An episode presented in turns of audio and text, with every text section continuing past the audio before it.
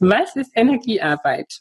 Ich habe dieses Bild ganz bewusst genutzt, weil Energie ja nichts anderes ist als alles, was wir nicht greifen, begreifen manchmal oder sehen können. Angefangen bei Strom.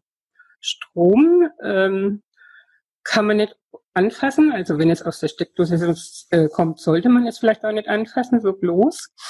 Aber davon abgesehen kann sich auch keiner oder wenige, keiner ist übertrieben, aber wenige erklären, was passiert mit diesem Strom, der vielleicht durch die Räder, Windräder gewonnen wird.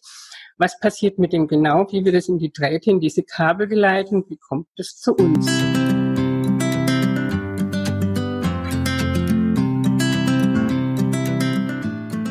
Und genauso wie diese, ähm, wie dieser Strom in Drähte und Kabel geleitet wird, so kann man sich vorstellen, wird die Energie, die wir bei der Fernanwendung nutzen, in einen Kanal geleitet. Also Kanal sind in dem Fall wir, wobei ich mich da immer so ein bisschen dagegen sträube, komme ich aber später nochmal drauf zu, ähm, sondern eher in meinen, wenn ich den, die Energie, die Umgebungsenergie oder die Energie, wo sie auch immer herkommen mag, in meinen Sinn presse in das, in mein Tun, in die, auf die Zielperson kanalisiere, wie auch immer, kann ich mir das vielleicht besser, besser vorstellen, wenn ich dann an den Strom denke. Außerdem ist das wieder Futter für den Verstand, den er gerade in dieser Arbeit sehr braucht, weil er sonst andauernd dazwischen grätscht.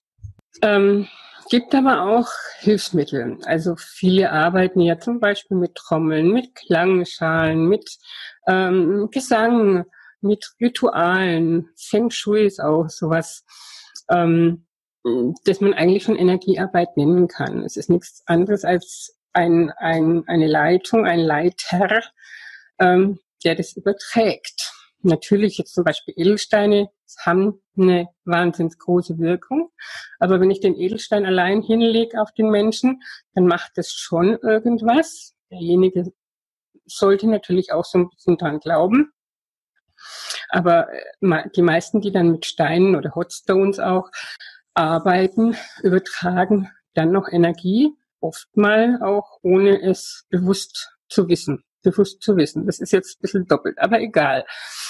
Ähm, aber so nutzen einfach viele einen Leiter, um Energie zu übertragen, um natürlich auch äh, Räume zu reinigen, auszugleichen, eben mit Feng Shui. Das ist wieder alles dann auch ganz, ganz toll für den Verstand. Der braucht seins, der muss das verstehen können, was da abläuft. Und wenn ich dem sag, pass auf, mit dem Strom, das passiert so und so, muss ich ja nicht genau erklären, sondern eben, wie ich vorhin gesagt habe, man presst irgendwas, was man nicht sieht, in irgendwelche Kabel oder Überträte, leitet das irgendwo hin, tausende von Kilometern weiter. Ich weiß gar nicht, wie weit das läuft, aber es ist egal, auf jeden Fall weit. Und genauso funktioniert es mit der Energiearbeit, mit der Fernanwendung. Ähm, natürlich hat es einen Vorteil, wenn man dann sein Wissen um diese ganzen Dinge mit den natürlichen Abläufen verbinden kann. Die natürlichen Abläufe, damit meine ich jetzt auch im Körper, natürliche Abläufe, aber auch äh, im Außen, also in Verbindung auch mit Seelensprache zum Beispiel, äh, dass ich dass ich übersetze oder interpretiere, ist vielleicht auch ein schlechtes Wort. Übersetze ist besser, ja. Was haben jetzt meine inneren Vorgänge im Körper mit den äußeren Dingen wie Situationen, wie Verhaltensweisen, wie keine Ahnung was mit meinem mit den Abläufen im, äh, im Körper zu tun und wie kann Energie darauf einwirken. Das Wissen haben wir alle in uns. Wir brauchen es bloß anzapfen und das mit der Zeit einfach zu verbinden. Das ist ein Prozess. Es geht nicht von heute auf morgen. Bei vielen kann das aber auch wirklich wahnsinnig schnell gehen, auch natürlich durch eine Einweihung unterstützt es schon immer Unvorstellbares und nicht Sichtbares. Das ist alles Energie, Gedanken, Worte, die Sinne, alles. Wenn dich das jetzt inspiriert hat, dann freue ich mich natürlich, wenn du weiterhin meinen Podcast hörst, wenn du ihn abonnierst und ähm, schreib mir auch gerne dazu. Schreib mir Fragen auf, ich beantworte die dann auch gerne in einem Podcast.